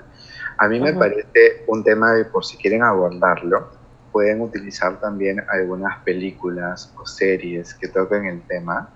Eh, vamos a sentarnos a verla juntos por ahí y, y, la- y pueden compartir ese momento. Y solamente el hecho de sentarse a compartir eso va a significar un montón. Eh, por ahí pueden, que ahí que soltar alguna preguntita por si quieren, ¿no? Y de repente les liga. Eh, y también hay, hay muchas películas que de verdad te permiten conocer cómo es la experiencia de una persona LGBT y, y dan mucho lugar y mucha apertura para la conversación. Eh, yo personalmente he tratado mil veces de ver, o sea, más de una excusa de ver una película con mi mamá para que pueda entender mejor cosas y cos- cosas así. Y en su momento lo hemos hecho y hemos tenido conversaciones muy bonitas, hemos tenido eh, debates incluso, y todo bien. Y también les aconsejaría que cuiden mucho las cosas que dicen cuando ven televisión y muchas, hay que tener mucha sensibilidad, porque a veces, por ejemplo, aunque no lo crean, el ver un programa humorístico y el reírse de estos estereotipos o decir una sola frasecita de, ay, se, mira, o no sé, pues, ¿no? Que loca o algo así, puede marcar a sus hijos como no tienen idea y ese puede ser el inicio de un quiebre en la confianza o en la apertura que van a tener ellos hacia, hacia ustedes, hacia los padres. Entonces, mucha sensibilidad, mucho cuidado con, con cómo se expresan o las cosas, porque a veces podemos tener actitudes homofóbicas que ni siquiera somos conscientes que las tenemos. Como sociedad hemos normalizado eso, esto nos hace... nos referimos Cotidiano. bueno, la, denota, la connotación correcta es, es homofobia internalizada. Está internalizada dentro de nosotros y ni siquiera somos conscientes a veces de eso, sino que simplemente la sociedad nos ha enseñado a actuar, a decir estas cosas, a imponerse y todo. Es algo que es como que un, es, es como que normal en nuestra costumbre. Esa Sí. es la homofobia internacional, inter- Yo diría que sí, porque interiorizada. vivimos en una sociedad que es machista, homofóbica, clasista, Prejuiciosa.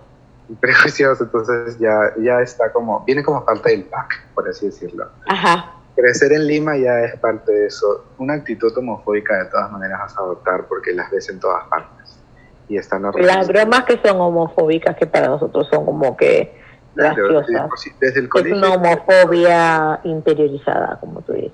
sí lo es. Por decirte, no, es solamente el hecho de una expresión popular como se le moja la canoa. ¿Y qué quiere decir eso? No entiendo, no tiene sentido. Claro, alguien, G, tú, tú, tú, eh, G todavía está ahí. G, ¿estás despierto? ¿Tú sabes qué- a qué se refiere cuando dicen se le moja la canoa? ¿Qué viene a ser la canoa? Eh, a ver, te explico, te, te- te lo explico en, en antiguo, ¿ya? Ajá. Bienvenido, Durante los años 50, 60, Ah, su madre, bien antiguo. Eh, eh, las expresiones de las que habla Ozzy no son recientes, ¿ya? Eh, eh, se le moja la canoa, se le chorrea el helado, se le quema el arroz. Todas son expresiones que tienen que ver justamente con, eh, con un tema de, de homofobia. Y el- específicamente el se le moja la canoa es porque el- para que la canoa se moje es porque tiene un agujerito por el cual se ¿Por dónde? Exacto. Mm. Ya, y eso que acabas de decir, por ejemplo, se le quema el arroz. Arroz se le puede quemar a cualquier persona. No entiendo qué tiene que ver eso con... O sea, ¿cómo puede ser eso un alusivo a la homosexualidad y de manera peyorativa? O sea, Porque de verdad... eso también tiene un origen en la Lima de los 40, cuando hablabas acerca de la hojita de té, el oñoñoy. O sea, todas esas, todas esas palabras que venimos escuchando desde 1920 hasta ahora van por ahí. Claro. Y también, por ejemplo, tiene varias de esas expresiones porque es parte de lo que me imagino que ha sido su, su vivencia. O sea, en esos tiempos usaban esas expresiones. Exactamente, Ok. Bryce también en Un Mundo para Julius coloca bastante en la parte de, lo, de la hojita de té y el oñoñoy cuando se refieren a Juan Lucas, el esposo de Susan. Hmm. Mm, ¿Qué pasa con ese personaje? No entiendo. Este No es que ese es eh, debido a que es- el esposo de, de Susan era bastante, se cuidaba bastante entre la, las personas que servían en la casa de Julius, lo fastidiaban de esa manera, Por amanerado, por decir así, o por Por delicado. por delicado. Ya, ya. Osi, muchas gracias. De hecho, por tu participación con nosotros.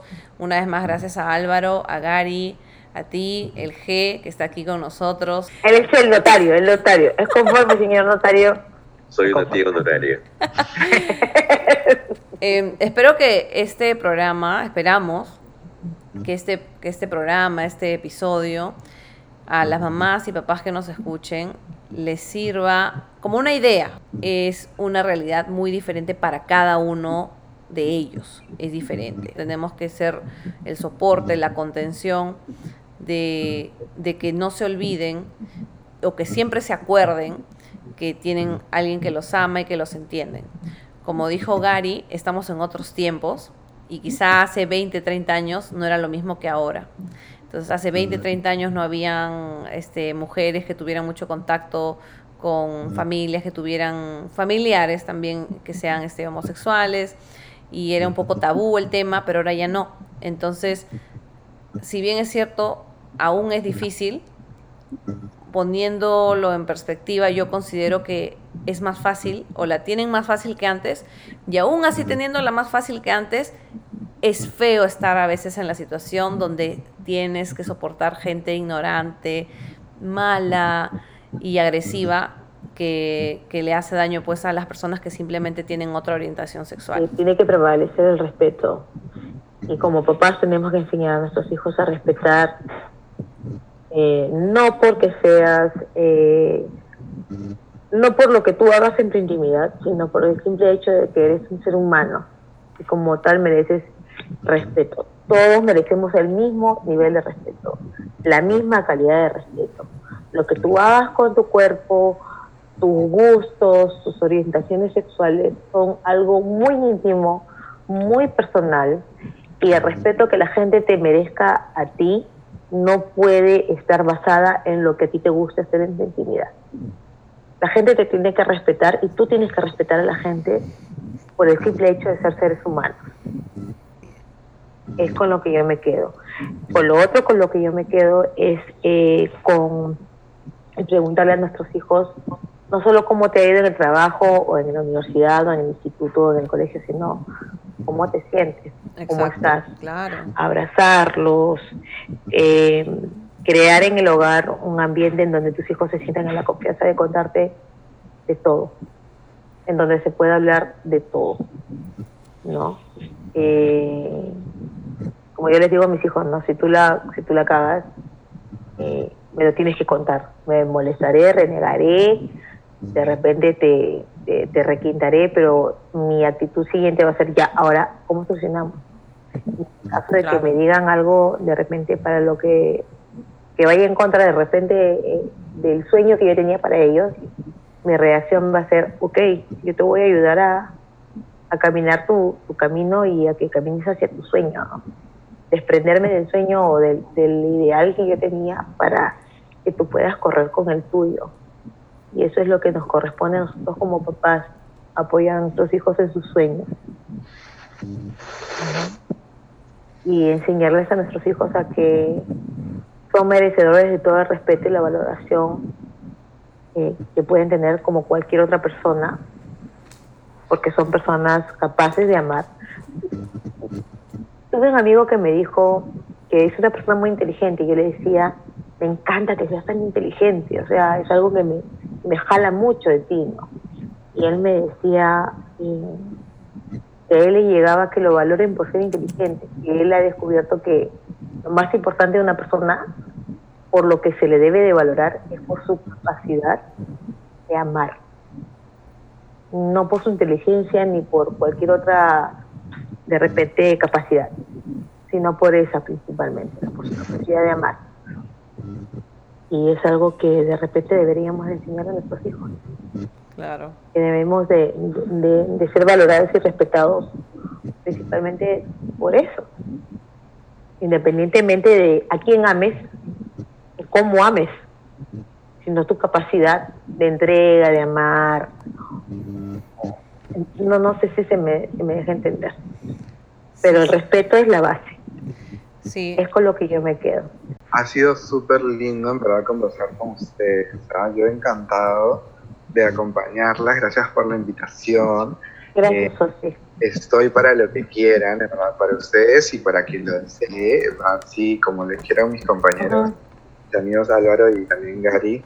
Cuando quieran, gustan, pueden escribirme también a mis redes privadas. Sí, por favor oxitocina y yo encantado de responder las preguntas o asesorarlos en lo que yo pueda, eh, eh, en lo que esté en mis manos o en mi experiencia. Y nada, en verdad muy, muy bonito que hayan tocado este tema, creo que muy necesario también. Y, y la felicito, la felicito por el trabajo que hacen y sigan así. Mi cuenta personal es arroba ocitocina, eso es O-Z-Y y tocina como la cerdita. Y bueno, también pueden escuchar el podcast que tengo con mis amigos, que se llama Ella Siempre Quiere Hablar, que lo encuentran en redes. Bueno, nos pueden escuchar en Spotify, en Apple Podcast, y lo encuentran en redes como arroba esqh-podcast. Y de paso, mi cherry, que también si están entretenidos ahora que están en cuarentena, pueden ver también la serie web que les comentaba, que se llama ¿Por qué no seguiste? o PQNS, lo encuentran con cualquiera, está en YouTube, es totalmente gratuita. Y yo creo que les va a servir mucho, van a poder aprender también bastante. Claro que sí. Así que tienen esas opciones. Igual, si quieren, pueden escribirme y yo encantado de responder sus preguntas, asesorarlos, ayudarlos eh, a su servicio. Muchas gracias por la invitación. Gracias a ti, Osi. Gracias, y Gracias por acompañarnos. Descansa y que te vaya muy bien, a salvo. Me encantó mucho la conversación contigo. también, a mí también, ha sido muy bonita. Cuídense mucho, Un chao. beso, bye. Un beso. Quédense en casa, no salgan. Sí, aquí estamos. Es una población de riesgo, pues, Cállate la boca. No nos vendas. Ya, y ahora venimos, ahora, bueno, mejor dicho, viene el G a dar su opinión acerca de lo que ha podido escuchar, porque como ellos, los dos viejos kiosqueros han estado grabando también cuando nosotros hemos estado haciendo este podcast. Entonces, pero sí ha podido escuchar más o menos y sabía la idea de este, de este episodio. Entonces, G, ¿qué tienes para aportar con nosotras? Please. Hay, hay un aspecto que que Osi ha tocado y que también es, es, algo que tenemos que tener en cuenta. Y es que una persona es mucho más que su, su sexualidad. ¿no? Em, no podemos seguir definiendo, etiquetando a las personas solamente por, por cómo viven su sexualidad, sino por, por cómo son. Eh, yo estuve un tiempo en España Y la comunidad, eh, la comunidad homosexual en España es fuerte, posiblemente mucho más fuerte que, acá en Perú. Em, pero cuando Ozzy, mencionaba el tema de la discriminación dentro del mismo colectivo, allá también lo, me lo comentaron. Justamente uno de mis compañeros de estudio allá era abiertamente gay. Y él me, me comentaba ¿no? de que dentro de la comunidad no se veía bien a los plumas. Los plumas son justamente parte de la comunidad que es este más exagerado, o en todo caso viven su sexualidad de una manera más mm. exagerada en, los, en las marchas y todo lo demás.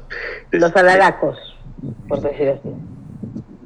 Ya, eh, yo no usaría el término... Maldichos, ¿no? Maldichos. Claro pero es que justamente eh, en parte de la discriminación, eh, nosotros estamos, como seres humanos, estamos casi, casi diseñados para discriminar. O sea, es, algo que se, nos, se nos da fácil, nos gusta discriminar. Entonces, ahí vas a encontrar este, blancos que discriminan blancos, negros que discriminan negros, cholos que discriminan cholos. O sea, se da, se da en todas las comunidades, ¿no? Gitanos que discriminan gitanos. Es, es, parte de la experiencia humana. No la podemos este, desarraigar, porque la discriminación hace que yo me sienta más seguro, como, como un ejercicio en, en el cual al encontrar a una población vulnerable o a alguien a quien echarle la culpa tal vez de que las cosas no, no salgan como yo quiero, eh, funcione. ¿Ya? Ya. Perdón, mi teléfono se prendió solo. ya. Por ejemplo, del 100%... Bienvenida a los viejos que os quiero, de pena. ¿Es un prejuicio por, por, cómo te ves? ¿Por cómo luces? Ya tenemos incorporados dentro de cada sociedad cada sociedad sus propios prejuicios. O sea, no, no, no nos es lejano. ¿Ya? De hecho, la sociedad, como la conocemos, se construye en base a prejuicios. Por eso tenemos policía, porque ya estamos, ya estamos predispuestos a saber que alguien va a romper la, la regla o la ley. ¿no? Y la policía no es un invento del siglo XX, es algo que viene desde la época de la polis griega, o sea que igual funciona. Eh, y así con varios otros constructos. O ya, ya es como que tú caminas por la calle, ves a alguien que en tu prejuicio tú puedes creer que es parte de la comunidad y vas a actuar de una manera diferente. Si es que eh, no, no tienes un, un tema negativo con la comunidad, posiblemente tu conducta no cambie, pero si tienes un tema negativo hacia ellos, sí, posiblemente te pongas más a la defensiva, o como decía, o sino que le vas a gritar algo porque no se acomoda lo que tú entiendes como lo que debe ser la normalidad, porque es tu normalidad. Claro, eso, ¿no? O sea, eso justo también sí es bueno, de todas maneras es algo que ya entendiéndolo bien, interiorizándolo o bueno, comprendiéndolo, ¿no? O sea, la normalidad, una cosa es lo normal y otra cosa es lo común, ¿no? Son dos cosas distintas, pero a veces no nos damos cuenta. A veces este es lo normal es que un hombre esté con una mujer, no, no es lo normal, es lo común. Es lo común, estamos acostumbrados a ver eso. Ah. Hace unos habrá sido hace unos cuatro o cinco años, porque más o menos ese es, la, ese es el tiempo en el cual he tenido más contacto con gente de la comunidad. Eh, una amiga mía, muy, muy, muy amiga mía, es parte de la comunidad y ella fue maltratada por, eh, por la policía en San Miguel por estar con su pareja. Entonces, este, escribí un, un texto en, más que defendiéndola, eh, el tema justo de ver eh, hasta dónde no estamos preparados para, para aceptar otras, eh, otras, otras vivencias sexuales que, que, son tan válidas como la, como la mía, ¿no? Yo soy heterosexual, pero entiendo pues de que así como hay variedad de gustos en el tema de las pizzas, también hay variedad de gustos en el tema sexual. Y varias personas eh, profesionales me dicen, claro, seguramente para a ti te parece normal que dos mujeres estén besando, normal no es. Pero me gustaría que en algún momento espero que lo sea, porque la normalidad cambia. Lo que era normal en 1920 ya no es normal ahora. Lo que era normal en 1980 ya no es normal ahora. Espero yo que la normalidad cambie y que seamos más este, tengamos más apertura a aceptar que hay muchos aspectos que, desconocemos, pero que tenemos que ir, que tenemos que ir incorporándolo dentro de nuestras, dentro de nuestras vidas. Eh, la homosexualidad no es algo nuevo, no es algo que viene con el modernismo, el posmodernismo, no, pues, eh, está en la naturaleza, eh, está en mamíferos, sobre todo en mamíferos. Entonces, no tendríamos, en todo caso, tenemos demasiado miedo a aceptarla en base a los patrones culturales bajo los cuales nos hemos desarrollado. En la medida que vayamos a, a tener una crianza y una educación con más apertura y más aceptación, posiblemente de acá a unos 70 o 80 años tengamos mucha más apertura de la que tengamos ahora. Pero va a depender justamente de lo que hagamos nosotros en el tema educativo. Ahora nosotros que estamos formando a la próxima generación, a nosotras como mamás, a los padres, ¿qué nos toca? ¿Qué, qué valores deberíamos de fomentar en nuestros hijos más allá de de repente de respeto algún otro valor o alguna otra cosa que deberíamos inculcar a nuestros hijos para que puedan este eh, cambiar esta situación no eh, el tema de las, la de repente. el tema de las etiquetas. Em, tenemos que dejar de ver a las personas como como aspectos como partes de ellas y verlas de manera integral, como lo que, lo que comentaba Osi, ¿no? Eh, la sexualidad solamente es una característica más que no la define como persona. Eh, por, poner un ejemplo bastante, no sé si controversial, pero al menos que, que te permite cuestionamiento, ¿ya? Tenemos la idea de que las personas con discapacidad o con algún tipo de habilidad diferente, este, todas son, no sé, buenas, ¿no? O en todo caso, debido a su sufrimiento, este, diferente. No, yo conozco gente con discapacidad que son bastante hijos de puta. Claro, yo también. La, discapacidad no, no te hace bueno. Igual, la, religión que profesas tampoco te hace bueno. son características, son características y tenemos que entenderla de esa manera. Aceptar la diversidad de las personas, pero las personas en su manera integral, con todo lo, con todas sus características, con todas sus falencias, es lo que posiblemente nos, nos ayude a, a aceptar al otro como lo que es no como lo que quisiéramos que sea. Eh, estamos demasiado predispuestos a la expectativa, a, nos formamos y sobre lo que para nosotros es justamente lo normal, lo aceptable. Tendríamos entonces que, que, poder fomentar en nuestros hijos el tema de la aceptación de la persona como ser humano, más allá de integral, más allá de sus eh, predilección, por decir así. Y sus diferencias. Y sus eh, diferencias. claro, el hecho de que tú seas diferente a mí no te hace ni mejor ni peor. Tampoco te hace igual, porque eres diferente, justamente ahí está la gracia. Todos somos diferentes.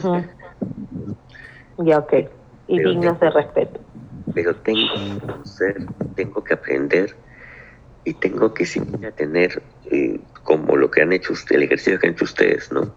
Dentro de lo que desconocían, han estado preguntando a una persona que lo vive.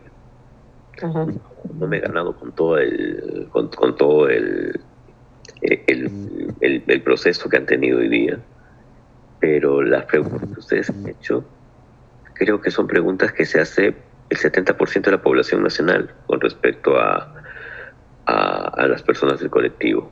Bacán. ¿no?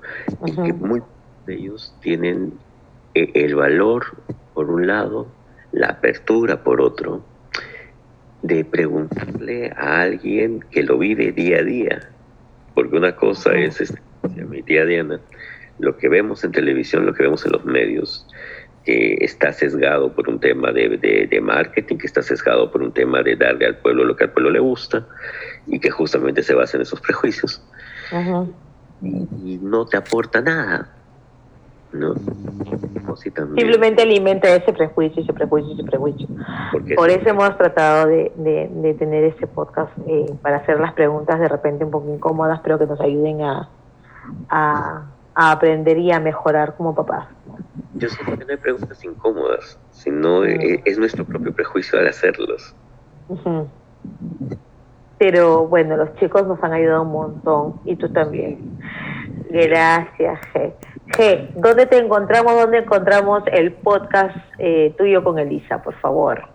Eh, el podcast que te da vergüenza recomendar, los kiosqueros, Jamás, jamás. Cuéntanos. Pues, no, has escuchado nuestros últimos. Sí, sí, sí. No, sí los he escuchado, pero no me da vergüenza. No me da vergüenza. Ah, qué rico, gracias. Cuéntanos, ¿dónde nos encontramos? En la fanpage del Facebook, en Dos Viejos Ujú. También en Instagram como Dos Viejos. En En Twitter. Twitter, en Twitter como Dos Viejos Kiosquero. Que a Lisa se le olvidó la S. Ah, ok. Gracias, Isa, por el aporte. Es. Ya. Gracias, G. Gracias por tu, por tu aporte desde el punto, desde el lado profesional y también como persona. Sabemos que es tu, tu sentido y tu, tu manera de pensar. Amiga, Bueno, amiga, es momento de la gracias. despedida. Sí, es momento de la despedida. Muchas gracias a todos por escuchar. Yo creo que este capítulo se va para las, los dos, dos, o sea, parte uno, parte dos. Y este, bueno, muchas gracias a todos por haber estado aquí. Eh, gracias a todos aquellos que, que están escuchando. Y bueno, pues si es que conocen a alguien que quizá necesite escuchar este podcast, pásaselo. Pásaselo, quizá tiene alguna de las preguntas idiotas que hemos hecho, pero a veces son preguntas que nos da ver- son idiotas porque nos da vergüenza hacer. Pero aquí muy amablemente nuestros invitados nos las han respondido porque venían con todo el corazón y todo el amor y con todas las ganas de aprender. con toda la buena onda de, de- de querer mejorar como, como personas, primeramente, y como papás, ¿no? Nos pueden encontrar en las redes como Las Tías Random, en Spotify, en Castbox, en iHeartRadio, en iVoox, en Apple Podcast, en Instagram también como arroba las tías random y en Facebook también como las tías random. Nuestras redes personales en Instagram son arroba leidianas y arroba. ¿Me olvidé de algo? Bueno, en Anchor también estamos, ¿no? Como las tías random. ¿Me olvidé de algo, amiga? No, no. no. eso es todo. Nos vemos Listo. pronto.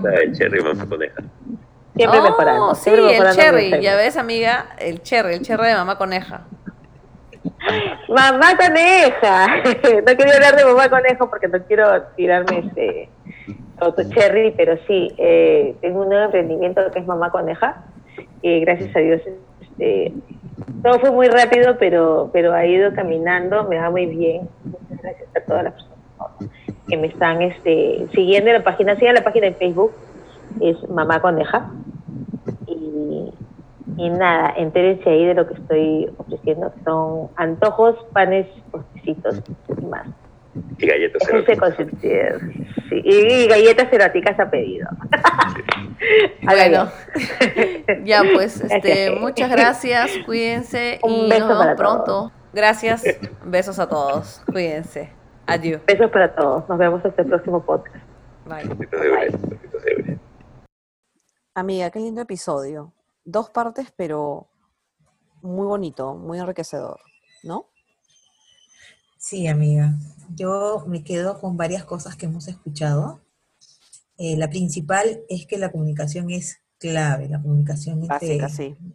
nosotras, ¿no? Las mamás, los papás, con nuestros hijos.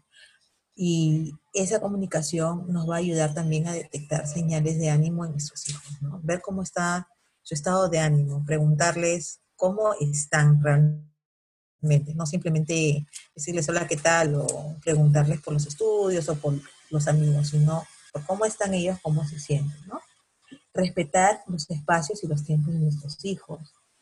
Eh, una petición a los chicos es que nos tengan paciencia como papás, porque tenemos que desaprender y volver a aprender. Claro, tenemos que reeducarnos. Deconstruir, como dijo eh, ¿no? Ajá, deconstruir es la palabra y es, la, es una de las palabras clave. Luego, eh, un llamado a los papás que a veces este, somos como que medio toscos o medio torpes y decimos, no, es porque a mí me criaron así. Decirles que el tacto y el tino nunca pasan de moda, son un clásico y que siempre tienen que prevalecer, más allá de cómo fuimos formados, ¿no es cierto? Claro. Tener empatía con nuestros hijos, ser, eh, tratar de ser cercanos con ellos, afectivamente cercanos, con un beso, con un abrazo. Y mostrarles Aunque nos cueste, pero hay que dar lo mejor de nosotros. Que es nuestro amor. Así es, ¿no? Que nuestro amor es incondicional. No importa lo que pase, nosotros vamos a seguir siendo sus papás y los vamos a seguir queriendo. Porque no dejan de ser nuestros hijos, ¿no? Y para que ellos puedan hablar con nosotros es importante que nosotros también les preparemos el ambiente, ¿no? Un ambiente de confianza, un ambiente de apertura, que vean que nosotros tenemos apertura para escucharlos y para poder conversar de esos temas con ellos, ¿no? Que no nos vamos a espantar, no nos vamos a desmayar, no vamos a, claro. querer tirarnos por la ventana, ¿no? No pasa nada. Si hemos criado buenos hijos y somos buenos padres eh, comprensivos, claro que eso es va a ayudar a la comunicación y a que nuestros hijos se sinceren con nosotros o nos cuenten sus cosas, ¿no? Sus cosas personales. Así es, y ha sido un capítulo muy, muy bacán, muy bonito. Sí, amiga, yo lo que quiero es agradecer este, de todas maneras de aquí a mm, Gary, a Álvaro, a Osi y a nuestro, querido, a nuestro querido G. Quiero agradecerles y también hacerles saber a través de este podcast que con nosotros han quedado todas sus enseñanzas, todos sus consejos, todos sus análisis y que definitivamente la comunicación, el tener paciencia también, o sea, nosotros a ellos como ellos a nosotros y de construir para reconstruir algo mejor, sobre todo para mejorar la relación en familia. Y bueno. Así es.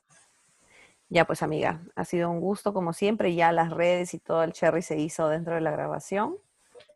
Y bueno, ya nos estamos comunicando pronto, gracias a todos. Y un beso, esperamos, amiga. Esperamos que les haya gustado, esperamos que les haya gustado el podcast Tanto como que les sirva como nos ha servido a nosotras. Sí, Así es. Ha sido como un de cerebro. Así es. Una reventa de cerebro. beso, amiga. Beso para todos. Beso también. Nos vemos hasta el próximo podcast. Chao.